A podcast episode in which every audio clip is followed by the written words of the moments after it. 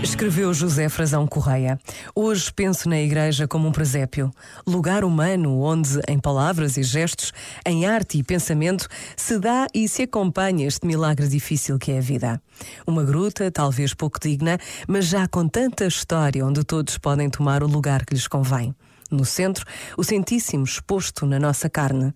Em redor, os anjos que cantam em todas as línguas. De joelhos, como Maria e José, com pastores e com magos, nós que o adoramos como Nosso Senhor. Este momento está disponível em podcast no site e na app.